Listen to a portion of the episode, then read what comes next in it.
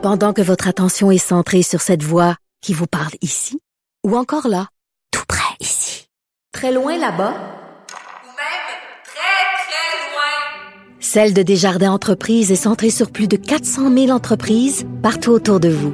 Depuis plus de 120 ans, nos équipes dédiées accompagnent les entrepreneurs d'ici à chaque étape pour qu'ils puissent rester centrés sur ce qui compte, la croissance de leur entreprise.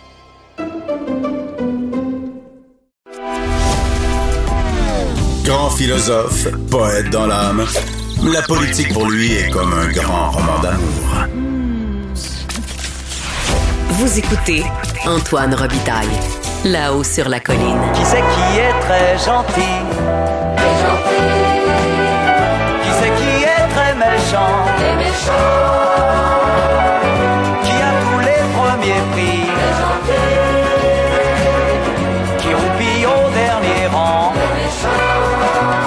C'est l'heure des bulletineuses du vendredi. On dit bulletineuses, je vous le rappelle, car avec elles, tous les vendredis, on remplit le bulletin de nos élèves de la colline. On remet nos bonnets d'âne et nos méritas. Bonjour Sophie Villeneuve et Yasmine Abdel-Fadel. Bonjour. Bonjour Antoine. Nos bulletineuses sont deux ex des arcanes politiques. Sophie est maintenant présidente de Article 79, un service de surveillance parlementaire, et Yasmine est consultante en communication et relations gouvernementales. Et je, je vais reprendre une expression d'Yves Bolduc, c'est Yasmine qui décide, c'est Yasmine qui va commencer. Alors, on, on va être gentil d'abord. Le premier Oui. méritas, il va à qui? Le premier méritage va à Pascal Bérubé, chef parlementaire du Parti québécois, qui, euh, dans une joute parlementaire euh, durant la période de questions, euh, a parlé, a fait un jeu de mots, le décret par Facebook. Et ça, ça fait référence euh, au fait que le premier ministre il a annoncé euh, le recul sur les masques, euh, le port du masque à l'extérieur. Ben, il nous l'a un peu annoncé euh, en catimini sur Facebook, euh, pas, pas, pas dans un point de presse comme il nous a habitués. C'est pas en catimini euh, ben- parce que c'est public, mais c'est quand même... Non, c'est quand même un média un peu voyou, euh, Facebook en plus. Ben, c'est parce qu'il veut contrôler le message. Tu sais, euh, euh, quand j'étais en politique, je suis pas pour toi, Sophie, là, quand on voulait pas mettre notre notre boss devant les caméras pour ne pas le, le- le- lui faire répondre à des questions embarrassantes, ben, t'écrivais une déclaration, envoyez ça sur le fil de presse ou sur les médias sociaux. Puis ensuite, quand les journalistes t'appelaient pour avoir des réactions ou des questions supplémentaires, ben, tu les réfères à la déclaration écrite parce que tu veux contrôler le message. C'est exactement raison. ce que François Legault voulait faire Mhm. euh, quand il nous a annoncé ça sur Facebook. là. Sophie, Tu là-dessus? as tellement raison, mais on était dans le rattrapage. Tu sais, ce qui est arrivé, c'est qu'on était dans le rattrapage. Cette semaine, le cafouillage, en fait, tu ça a duré 10 jours. Là. Mais bon, on nous annonce qu'il faut porter le masque à l'extérieur. On nous l'annonce pas trop dans la conférence de presse. Un peu après, on l'explique pas bien. Et là, oups, tu sais, revirement de situation et on utilise Facebook pour venir préciser. Bon, d'abord, c'est une nouvelle qui, je pense, a soulagé tous les Québécois qui, qui, qui, n'y comprenaient plus rien à ces règles. Et depuis le début, on nous dit qu'on est en sécurité à l'extérieur et que le risque est extrêmement limité euh, quant au, au- à la propagation de, de- de la COVID à l'extérieur.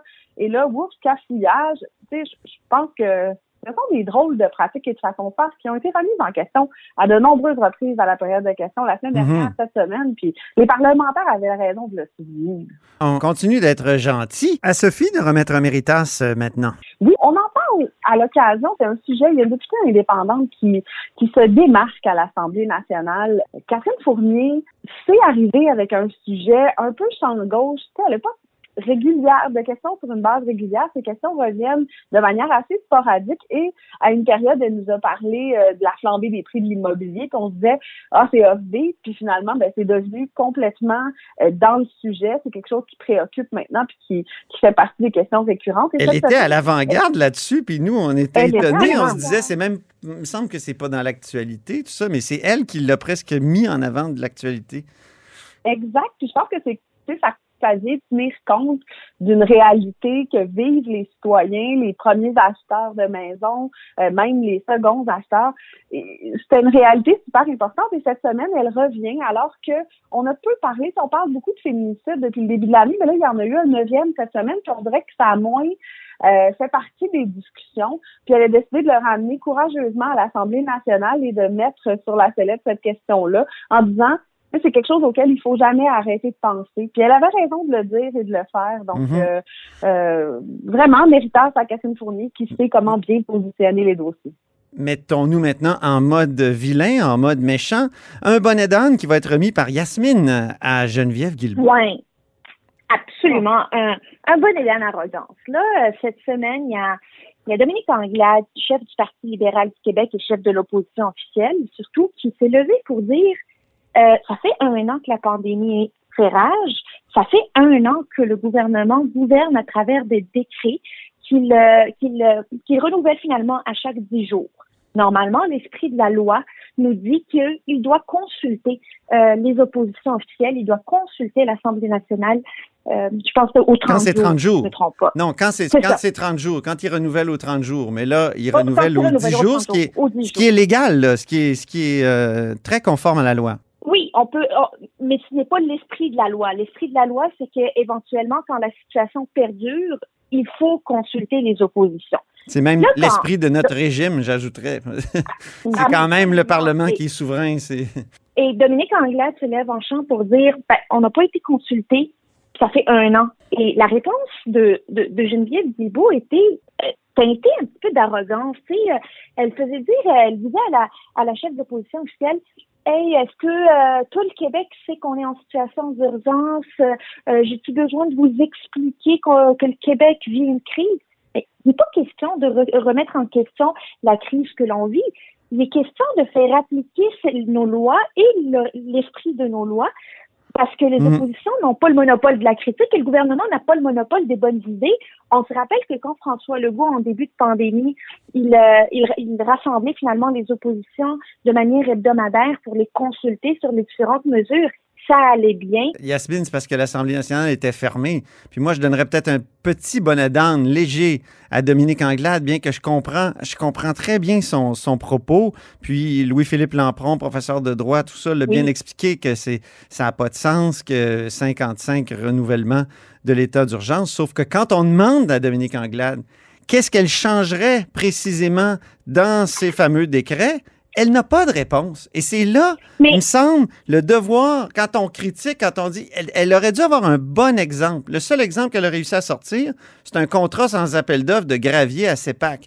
Je m'excuse, quand on vérifie, ça n'a même pas rapport avec le, le décret de l'état d'urgence. Donc, Mais, mais ce n'est pas, ce n'est, mais, mais Dans Antoine, ce n'est ouais. pas une question de, de proposer de nouvelles mesures, c'est une question de pouvoir questionner les mesures Oui. qui sont annoncées. je Tu sais, quand on parle de port du masque à l'extérieur, Ben, c'est- non, non, c'est- en. Non, c'est c'est questionner l'état d'urgence parce que les mesures, elles peuvent Absolument. être critiquées en dehors de ça. En tout cas, je, je- ça, ça se peut qu'on n'ait pas la même vision là-dessus. Il n'y a pas de problème. Maintenant, En fait, je viendrais, je viendrais me positionner entre vous deux. Moi, tu sais, je, pense qu'il y a du bon dans ce que vient de dire Dominique Anglade. Je pense que euh, le gouvernement agit en tout respect de ce qui, de la loi, mais je pense que là où il y a un problème, c'est en termes d'arrogance. Puis j'ai trouvé que ça transparaissait cette semaine. Puis je sais pas si c'est un un surplus de confiance où le gouvernement se dit ah nos chiffres sont bons, la population est derrière nous. Fait que ce que disent les oppositions, ce que disent les oppositions, c'est grave. pas important. C'est pas important, c'est pas grave. Alors que là, je trouve que c'est là où il y a un écueil, il y a un glissement potentiel. On pourrait se retrouver dans une situation périlleuse si on est trop arrogant, trop sûr de nous, puis trop confiant. François Legault a été humble au, au cours de cette gestion de crise-là. Je pense que cette humilité-là devrait se traduire auprès du reste du Conseil des ministres. Il faut qu'on fasse attention. redevenons gentils. Euh, Yasmine, donc, Oui, méritant oui, sincérité. À qui? À Paul Robitaille. Pas ma petite cousine. Ben oui. Ben oui, le, le, le magnifique, euh, la, la, la députée, euh, la députée du Parti libéral du Québec qui euh, dénonçait la fermeture des refuges pour les personnes en situation d'itinérance. On le sait, le gouvernement a annoncé que petit à petit, il y aura une fermeture des lits euh, dans les refuges pour les personnes en situation d'itinérance. Je rappelle que l'été dernier, on a vécu une crise euh, à Montréal où on a vu l'apparition de différentes tentes sur le bord là, de, de, de- de la rue Notre-Dame.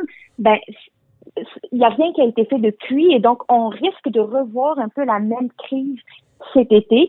Euh, on explique mal pourquoi la fermeture des refuges à ce moment-ci et on sent quand Paul Robitaille se lève pour poser des questions d'ordre euh, sur ces questions-là, ou que ce soit l'immigration, ou que ce soit euh, le- le- le- Mhm. la pauvreté, la lutte à la pauvreté, c'est sincère. Ça vient du cœur. On Mhm. le sent. C'est, euh, on a vu comment elle s'est démenée pendant le plus gros de la crise dans son comté pour venir en aide aux personnes les plus vulnérables. Ça paraît que c'est une dame de cœur. Puis je suis contente qu'elle ait pris beaucoup d'assurance dans la joute euh, parlementaire, dans la période de questions Oui, vraiment. elle, elle, elle, elle permet, ça lui permet d'exprimer vraiment que ça vient du cœur. Puis, euh, elle n'a pas besoin d'être euh, partisane euh, pour nous sensibiliser à des questions dont on ne discute pas et dont on parle pas assez. Méritas de Sophie, maintenant. Le commutateur était gentil encore, là. Euh, Ouais. à Marois Risky. Donc, je donne un méritant sénaté à Marois Risky qui, euh, qui, qui lâche pas le morceau. Les porte-parole en matière d'éducation et là, devant elle, un ministre affaibli. Et cette semaine, elle a sorti une formule, euh, une formule qui marque les esprits en disant que, euh, en fait, en s'attaquant cette fois-ci au premier ministre, on est comme rendu à l'autre niveau. Hein. Quand en période de questions, un porte-parole de l'opposition arrête de s'adresser à son interlocuteur et se met à s'adresser au premier ministre en l'implorant de, de de- d'agir parce que le ministre est pas euh, ne fait pas ce qu'il devrait faire. Des fois, c'est c'est- signal que c'est le début de la fin. Hein. C'est vrai, euh, tu, tu mais- me le fais remarquer. Elle s'adresse plus vraiment à Jean-François. Roberge. hein? Non, elle s'adresse plus vraiment à Jean-François Roberge.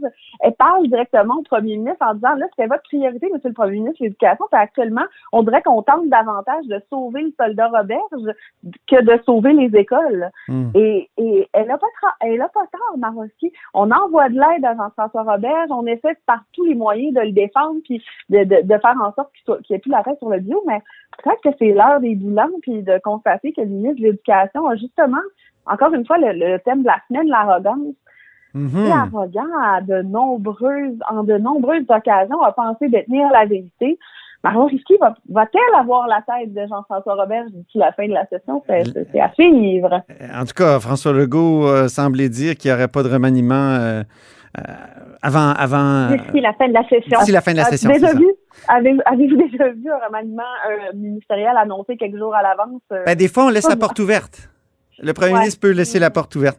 Eh, euh, Ouais. Je remets le commutateur à vilain, à méchant, méchante, bonnet d'âne, euh, qui va être remis par Yasmine. Bonne aidante à Alexandre Leduc. Ah, vraiment? Là, on va se le dire. Oui, dé- député de Schlager-Maisonneuve de Québec solidaire, qui a déposé cette semaine un projet de loi, le projet de loi 790, qui euh, modifie les relations de travail, la formation professionnelle et la gestion de la main-d'œuvre dans l'industrie de la construction. Puis Vous m'en direz, c'est quoi le problème? Ben, le problème, c'est que le déposer son projet de loi le lendemain que la FTQ Construction ait émis un communiqué de presse pour saluer ce projet de loi. Le problème encore, c'est qu'il y a des règles dans notre démocratie de- qui, qui stipulent que ce sont les parlementaires qui, qui ont le privilège de prendre connaissance d'un projet de loi avec euh, avant toute autre tierce partie. Ben, C'est un ouvrage, alors, en fait, euh, Yasmine, c'est un ouvrage au Parlement. Le Ben fait oui. Ben, en connaître le contenu d'un projet de loi. La plainte a été déposée par Simon Jolin document. Barrette. Absolument. Mm. Oui, oui, Absolument. ouvrage au Parlement. Mhm. J'ai hâte de voir les représentations, parce que Gabriel Nadeau-Dubois nous a déjà annoncé qu'il voulait faire des représentations auprès du président de l'Assemblée nationale, François Paradis. J'ai hâte de voir les arguments que Québec solidaire va avancer, mais honnêtement, un communiqué de presse di- diffusé la veille du dépôt de projet de loi, ça peut pas être plus clair que ça. Parfait. Merci, Yasmine. Maintenant, on remet le commutateur à gentil. Sophie, tu donnes un méritas boomerang à Manon Massé. Oui, ben Manon Massé, en fait, là, qui a un peu remis au visage, au visage de François Legault, qui avait fait un engagement très clair en campagne électorale relativement à la réforme du mode de scrutin. Bon, je, je- Antoine, combien ça fait d'années qu'on parle de la réforme du mode de scrutin? Ben, ça a commencé en 1971, je pense. C'est vrai. C'est ça! Écoute, Même en sens qu'on parle 60. de Non, c'est quand donc que, que- que l'Union nationale a perdu le vote populaire, mais a Ah, gagné le gouvernement? C'est en 66, si je ne m'abuse. En 66? Ouais. Écoute, tu sais, c'est fascinant. Ça fait depuis tout ce temps-là que les partis qui sont à l'opposition nous disent qu'on va réformer le mode de scrutin. Et puis quand ils arrivent au pouvoir, il y a toujours une bonne raison de ne pas le faire. La bonne raison étant qu'ils mènent dans les sondages puis qu'ils veulent se faire réélire. Cette fois-ci, la bonne raison de ne pas déposer de réforme de mode de scrutin, euh, et c'est ce que Manon Massé rappelait au premier ministre cette semaine, euh, la bonne raison, c'est que là, oups, on est dans une troisième vague de la pandémie, pas le temps de parler de ça. Pourtant, plusieurs autres projets de loi sont débattus en ce moment, plusieurs réformes sont appliquées. Ouais. Alors là, on se réfugie, Mais on Sonia réfugie Lebel- derrière la pandémie. Mais Sonia Lebel a, comme trop de boulot. C'est c'est pas fou ce que le premier ministre disait en même temps. Elle est vraiment occupée avec euh, autre chose. Mais c'est vrai que, en tout cas, Ça, c'est un engagement fort de la CAQ. absolument. Visiblement, ne sera pas, ne sera pas respecté d'ici la fin du mandat. Yasmine, on remet le commutateur à Vilain, puis tu donnes un bon énorme à Gabriel Nadeau-Dubois rapidement. Ben oui, Gabriel Nadeau-Dubois qui demande au gouvernement de, de donner aux travailleurs quatre heures payées pour aller se faire vacciner. J'ai le goût de dire allô la terre, tu sais. Christian Dubé, le ministre de la Santé, il a raison dans sa réponse. Euh, la vaccination, là, il y a des points partout au Québec, à toute heure du jour et même de la nuit. À partir du début mai, même les entreprises s'y mettent, puis 13 points de vaccination vont ouvrir pour toute la population, pas juste pour leur, euh, leur, euh, leurs employés on peut peut-être dire que c'est pas un peu, c'est pas comme euh, comme une journée d'élection où il y a des heures précises dans- pour lesquelles on enregistre notre vote. Là, c'est là, c'est- que trop prévu à la loi, là, ouais, c'est ça. Les, les travailleurs doivent avoir le droit d'aller voter, mais là, pour, pour qui se faire vacciner, là, Ben, on s'entend que c'est pas la le même premier réalité. bénéficiaire d'un le premier bénéficiaire d'un vaccin, c'est la personne elle-même qui protège sa santé. À un certain moment, là, il faut euh, pas ce n'est pas égal, euh, Gabriel Nadeau-Dubois. Merci beaucoup, les bulletineuses, pour cet efficace bulletin du vendredi. On se reparle la semaine prochaine. Et c'est ce qui clôt la semaine de là-haut sur la colline. Euh, merci beaucoup d'avoir été des nôtres. N'hésitez surtout pas à diffuser vos segments préférés sur vos réseaux. Et je vous dis à lundi. Ce segment politique vous est offert par Article 79 Surveillance parlementaire. Pour être les premiers informés de ce qui se passe sur la colline, faites confiance à Article 79. Résumé des périodes de questions, suivi des projets de loi, décrets, nominations et tous les travaux parlementaires. Voyez les forfaits et abonnez-vous sur article79.com.